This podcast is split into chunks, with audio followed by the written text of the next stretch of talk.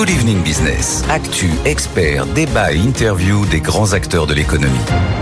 Et donc pas de mauvaise surprise hein, finalement du côté de, de l'inflation américaine. Elle s'affiche au niveau attendu par les analystes à 4,7% hors alimentation et énergie.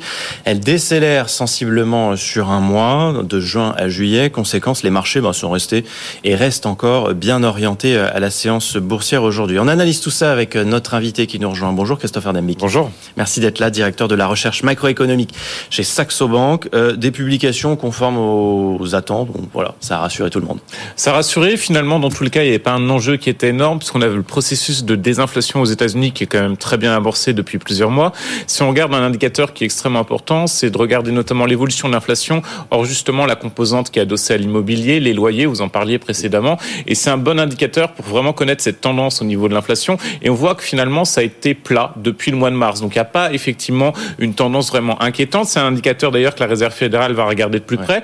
Outre l'indice des prix à la consommation, qui est l'indicateur qu'on parle en règle générale. Vous avez aussi beaucoup d'indicateurs du côté de la réserve fédérale qui sont un tout petit peu plus précis, qui permettent de savoir qu'est-ce qui est structurel, qu'est-ce qui est conjoncturel. Et ce qui est assez intéressant, c'est que l'intégralité de ces indicateurs, on en a quasiment une dizaine, vont tous dans le même sens. On est vraiment sur un processus de désinflation. Mmh. Donc il y a un succès d'une certaine manière de la politique monétaire américaine qui a voulu bien sûr faire baisser l'inflation. On y est. On n'est pas arrivé. Il y a encore un peu de chemin, mais objectivement, il y a assez peu de doute sur le fait qu'on arrivera tôt ou tard à cette fameuse cible proche de 2%. Vous le disiez, Christopher, si on exclut donc le logement au mois de juillet. Là, les prix de base, ils ont baissé de 0,1%. Euh, L'inflation annuelle, elle s'établit sans les calculs, mais enfin, si on prend les mêmes, données, les mêmes bases, 2,5%, ce qui signifie que la, la Fed est plus très loin de son objectif de stabilité des prix. Complètement. Ça fait déjà quelques mois où on était à peu près sûr qu'on y arrivait.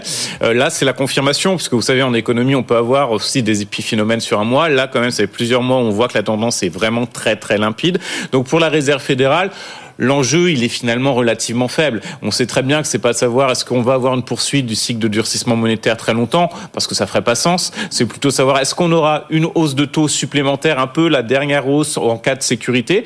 La réponse en septembre, c'est ça? En septembre, tout à fait. Aujourd'hui, la réponse du marché, c'est non. Si vous regardez, vous avez simplement 15% des acteurs du marché qui considèrent qu'on aura une nouvelle hausse de taux au mois de septembre, et notamment quand on regarde les derniers indicateurs qui sont tombés aujourd'hui. Et force est de constater, dans tous les cas, qu'il n'y a pas un enjeu. Je vais être très franc avec vous. Qu'elle augmente, qu'elle augmente pas les taux à ce stade-là, ça va pas changer la donne. La dynamique, elle est bien amorcée. Il y a pas, il y aura pas un impact notamment substantiel sur la dynamique du crédit aussi, puisqu'il faut bien prendre en compte aussi cet aspect lorsqu'on augmente les taux. Donc finalement, le, la réussite est là. On pensait qu'on aurait une réserve fédérale qui serait face à une situation compliquée pour combattre l'inflation. La réalité, c'est qu'elle réussit. C'est effectivement une banque centrale qui a réussi dans ce domaine-là. D'autres, en Europe, on peut penser à la banque centrale euh, anglaise ou encore à la banque centrale européenne, sont très très loin en revanche d'avoir réussi ce challenge. Euh, on a euh, donc une, une, une, Fed qui est plutôt euh, bah, qui, qui, prouve qu'elle a bien travaillé mm.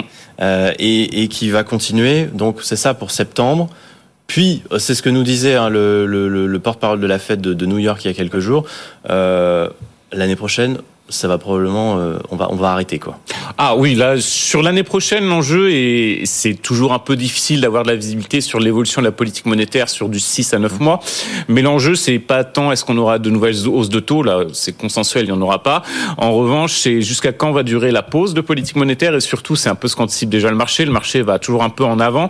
Euh, c'est à savoir est-ce qu'on aura des baisses de taux? J'aurais tendance à considérer que oui, non pas parce que l'état de l'économie américaine est vraiment catastrophique ou il y a des sujets qui soient particulièrement inquiétant. Loin de là, finalement, la dynamique, elle reste très très positive. Mais la réalité, c'est qu'on regarde notamment en termes d'indicateurs avancés ce qui se passe du côté des pays émergents. Les pays émergents ont été les premiers à augmenter les taux directeurs. Aujourd'hui, ils sont les premiers à les avoir baissés. Au début du mois d'août, on a eu le Brésil et le Chili. Non pas parce qu'ils avaient réussi à faire diminuer substantiellement l'inflation, mais parce que la dynamique de croissance mondiale ralentit très nettement. Et ça peut être un élément qui va inciter justement la Fed, alors plutôt première partie de l'année 2024, hein, et vraisemblablement au premier trimestre, voire le deuxième trimestre au plus tard, à baisser les taux. Et c'est ce qu'anticipe aujourd'hui le marché. Mais on n'est toujours pas, et vous le noterez, sur un scénario de récession. Ça faisait à peu près plus d'un an qu'on anticipait, bon, c'était pas le cas chez Saxo, mais en tout cas que le consensus de marché anticipait une récession aux États-Unis. Force est de constater qu'elle n'est pas là. Et ils ont réussi un exploit, c'est-à-dire faire diminuer l'inflation sans avoir de récession, ce dont on pouvait douter légitimement il y a un an de cela. Bon, et est-ce qu'on a suivi le, le même exemple? Est-ce que euh, ça s'applique de la même manière euh, du côté de, de, de, du continent européen avec la BCE qui s'y est pris plus tardivement, euh, mais qui finalement euh, a été aussi assez féroce euh, et qui a suivi. Alors, le problème en politique monétaire, c'est que quand vous n'êtes pas le premier à agir, vous allez toujours le payer. Les États-Unis, en général, agissent un peu plus tôt, en tout cas au niveau des banques centrales développées. la BCE paye le fait d'avoir tardé à agir, pas uniquement d'avoir tardé, mais aussi en termes de discours. C'est-à-dire que la BCE, pendant très longtemps, alors qu'on pouvait vraiment en douter. Tous les économistes vous disaient l'inflation n'est pas uniquement conjoncturelle, il y a une partie qui est structurelle. La BCE nous disait c'est juste temporaire, ça va disparaître de soi-même, il n'y a pas besoin d'intervenir. Donc le changement de discours est un, problème du côté de la BCE. La problématique de la BCE on sait que l'inflation est plus compliquée à gérer en zone euro parce que vous avez un panorama économique très différent. Vous avez aujourd'hui une inflation qui est revenue vers la cible en Espagne, c'est pas le cas en Allemagne, donc c'est déjà compliqué en termes de tâches, il faut bien le reconnaître. Et surtout, il y a un problème souvent diagnostic du côté de la BCE. La BCE anticipe euh, qu'elle doit continuer de durcir fortement la politique monétaire, notamment parce qu'elle craint des hausses de salaire, la fameuse boucle prix-salaire. Aujourd'hui, elle s'est pas matérialisée dans les chiffres. Simplement, ce qu'on sait, c'est que prévoir les évolutions de salaire, même à 3 ou à 6 mois, c'est très compliqué. La BCE a aussi un très mauvais track record à cet égard. Donc elle se base peut-être sur des anticipations un peu erronées pour durcir encore davantage la mm. politique monétaire. Parce qu'il y a toujours un équilibre qui est très difficile à trouver pour pas entrer en, récession derrière. On a un taux à 10 ans là qui est euh, aux États-Unis sous les 4%. Comment on lit ça? Bah, le marché est plutôt assez confiant hein, sur la dynamique. Alors bien sûr, le, objectivement, le, le, taux est assez euh, pénalisant pour une myriade d'acteurs aujourd'hui.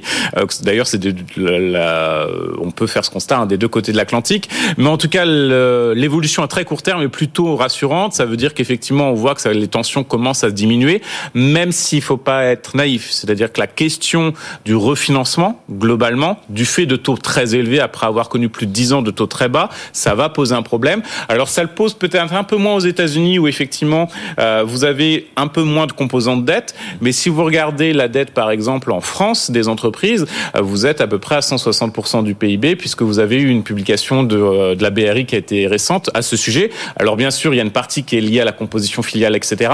Mais malgré tout, c'est un niveau très élevé par rapport aux autres pays développés. Donc ça peut poser des problèmes. Et on l'a vu hein, dans des cas comme typiquement Casino, la question du refinancement de la dette est aussi une problématique avec de tels taux d'intérêt. On parle des États-Unis parce que c'est quand même l'actualité du jour, même s'il y a rien de surprenant, on, l'a bien compris. Euh, on a parlé de la BCE. Du côté de la Chine, mm. comment ça se passe? Parce que euh, on voit que les indicateurs, ils sont quand même plutôt dans le rouge en ce moment. Ils sont plutôt mauvais, hein il faut, faut, bien le dire. Euh, alors, il y a, y a ce qui, les indicateurs qui indéniablement quand même envoient un message assez alarmiste, et il y a aussi les anticipations de marché. J'aurais tendance quand même à plus croire les indicateurs que les anticipations de marché. Le marché nous dit, grosso modo, en termes d'anticipation, oui, la reprise chinoise, finalement, elle est un peu en retard. On anticipait que ça serait la première partie d'année, mais ça va se matérialiser en deuxième partie d'année. On reste confiant. Euh, je suis assez dubitatif sur cela parce que, un, déjà, l'économie chinoise est quand même massive et donc c'est très dur à faire redémarrer si on n'a pas derrière cela un stimulus qui est massif. Aujourd'hui, la Chine ne va pas dans ce sens-là. On n'est pas en 2009-2010. Elle va pas dans ce sens-là. Et de l'autre côté aussi, vous avez, on l'a vu encore, il y a toujours cette problématique de dette en Chine qui est très importante. Vous avez eu encore une agence de notation, je crois c'est Fitch, qui a dégradé de trois cran assez substantiellement un des gros acteurs dans le domaine de l'immobilier. Alors c'est pas un effondrement brutal, mais tout ça, cette restructuration du secteur immobilier chinois qui est massif, qui est un moteur de croissance en Chine extrêmement important, bien évidemment, ça a un coût sur la croissance sur du très long terme. Et ça, ça comprime. Vous rajoutez dans le, euh, à cela aussi, bien sûr, que le coût du travail chinois augmente et pour beaucoup d'entreprises, c'est un sujet. Les questions géopolitiques, on a vu que beaucoup d'entreprises choisissent de ne plus investir en Chine du fait justement de craintes euh, avec la situation à Taïwan. Donc ça fait une myriade d'éléments qui font que la dynamique chinoise est quand même plutôt négative et de mon point de vue, ce sera pas le relais de croissance que certains investisseurs anticipent. Il faut plutôt rester à l'écart de la Chine aujourd'hui parce que dans tous les cas, il y aura peu de visibilité à court terme. C'est quand même marrant comment les discours changent d'une année sur l'autre parce que à la fin du Covid, la Chine c'était euh, l'exemple à suivre, euh, celui qui réussissait, qui exportait, qui vendait des masques, qui qui, qui avait les les, les, les, principes actifs pour faire les médicaments. Euh, finalement, les, les, situations peuvent aussi se retourner assez vite en fonction de, de la géopolitique. Ah complètement. Euh, la Chine reste toujours ce, ce, vivier, notamment en termes de terres rares, et mmh. ça, on ne pourra pas le changer, bien évidemment. Euh, mais en revanche, quand on cherche à investir et quand on est une entreprise, je pense que les dernières années, et pas uniquement d'ailleurs la question russe, mais vous avez la Covid aussi qui a beaucoup joué, la question euh, plus globale risque est devenu partie intégrante. Et aujourd'hui, effectivement, être fortement exposé à la Chine, notamment dans le domaine des chaînes d'approvisionnement, ça pose un problème. Du fait simplement de ce qui s'est passé avec la Covid, mais certains anticipent à tort ou à raison, et ça pourra peut-être ne jamais se matérialiser, un conflit entre Taïwan et la Chine. Donc dans tous les cas, ces thématiques-là reviennent et nécessitent d'avoir un peu des plans hors sec au niveau des entreprises. Et ça, ça va être quand même un élément qui est assez prégnant. Il y a eu un réveil quand même des grandes entreprises à cet égard, après un peu une sorte de mondialisation un peu BA, où on se disait malgré tout, c'est le business qui domine. On se rend compte que des considérations géopolitiques peuvent jouer aussi. Oui, qu'on peut pas mettre tous ses œufs dans le même panier, comme, comme beaucoup l'ont fait aussi pendant longtemps. Alors peut-être pas très grave pour les, les très grands groupes. Mm. Euh, on pense au luxe notamment où ils n'ont pas été ébranlés, euh, mais les PME, les ETI, c'était beaucoup plus compliqué dans la restructuration de la chaîne logistique. La, la diversification est alors dans tous les cas nécessite beaucoup de temps, beaucoup d'agilité et parfois est quasiment même impossible dans le sens où aujourd'hui, je vous parlais des terres rares. Bien évidemment, vous avez d'autres États, comme le Chili ou encore l'Afrique du Sud, qui ont des terres rares, mais pas dans les mêmes quantités. Et ça, typiquement sur la question de la transition énergétique européenne, c'est un peu euh, le sujet qui revient systématiquement. Donc, on ne peut pas non plus complètement exclure la Chine. Ça fait pas sens. Mais en revanche, il faut essayer de se diversifier. Un grand groupe a plus d'agilité a priori. En tout cas, aura les moyens financiers de d'avoir cette agilité complètement.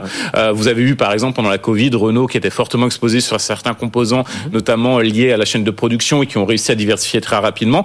Mais bien évidemment, pour tout le tissu PME, c'est aussi un peu la double peine parce qu'on revient à notre sujet hausse de taux. Vous avez en même temps quand même un vrai sujet de refinancement de la dette pour beaucoup d'entreprises en France et on le voit d'ailleurs dans les chiffres, ça commence à être compliqué sur les PME TI. D'un mot pour conclure, et la boucle sera bouclée avec vous, Christopher Dembick. Euh, on, voit que les, marchés européens ont, très bien réagi aujourd'hui. On est dans le vert partout en Europe, assez largement d'ailleurs à Paris. Alors il y a, il y a les États-Unis, mais ça justifie pas tout. On parlait de la Chine, euh, la Chine qui a annoncé aussi euh, dans la matinée en France, en France que euh, les Chinois, en groupe, c'est-à-dire des, quand même des, centaines de millions de Chinois, allaient pouvoir revoyager euh, quasiment partout dans le monde. Euh, et ça, ça plaît au, bah, ça plaît au luxe, ça plaît à, tout un tas de valeurs. LVMH qui fait partie des plus fortes hausses du CAC 40 ce soir. Exactement, c'est plutôt une bonne nouvelle, même si, comme vous l'avez dit à juste titre, sur des grands groupes comme LVMH, on s'est rendu compte qu'ils ont réussi à se diversifier et qu'ils ont même réussi à conserver la composante luxe en achetant directement sur Internet dans une, la période Covid. Donc c'est quand même un beau succès, euh, mais effectivement, c'est quand même une bonne nouvelle à applaudir et euh, notamment pour des villes comme Paris, c'est quand même un élément moteur. Peu de choses ébranlent le luxe, hein, finalement. Ah, c'est une valeur refuge indéniable. Je pense que peu importe le prix, euh, force est de constater que ça reste des valeurs solides dans le portefeuille. Merci infiniment d'avoir été avec nous, Christopher Dembic, en plateau euh, sur BFM Business au cœur de l'été. Je rappelle que vous êtes directeur de la recherche macroéconomique chez Saxo Bank.